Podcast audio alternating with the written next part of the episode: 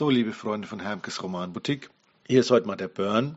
Im Gegensatz zum Gerd täglichen Post werde ich heute mal ein bisschen was sagen. Ich möchte euch gerne mal so ein Bild malen von den Überlegungen eines Kleinstunternehmers. Das Wochenende ist geprägt durch das Buchen von Rechnungen, Bezahlungen in den Auszügen zu ordnen.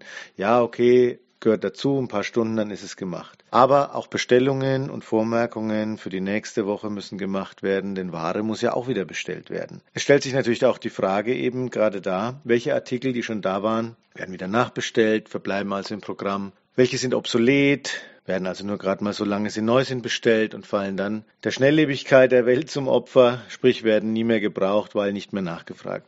Das zu entscheiden ist unsere tägliche Aufgabe. Und da ist halt vieles zurzeit komplett anders zu bewerten als bisher.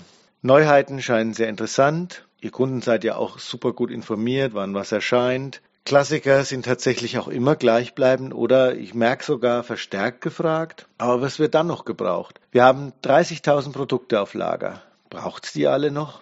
Was ist dann ab nächste Woche? Kommen die Kunden zuhauf, weil die ganze Zeit zu war, oder kommt kaum jemand, weil noch viel Vorsicht da ist, überhaupt aus dem Haus zu gehen oder in die Läden zu gehen? Die vielen Artikel, die wir da haben, binden Kapital. Die Ware muss relativ schnell bezahlt werden und das heißt auch immer wieder neue Planungen für uns. Die Warenströme neu bewerten.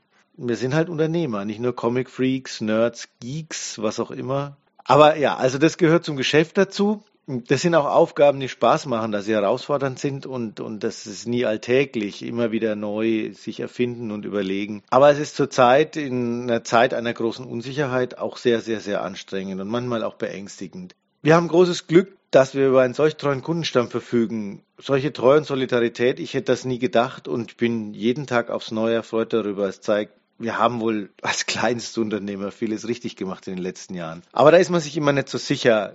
Zurzeit bin ich mir da sehr, sehr sicher und ich wollte mich dafür auch nochmal bei allen persönlich bedanken, die uns unterstützen. Ja, in diesem Sinne, das war heute mal der Burn. Alles Liebe, macht's gut, Leute, bleibt gesund.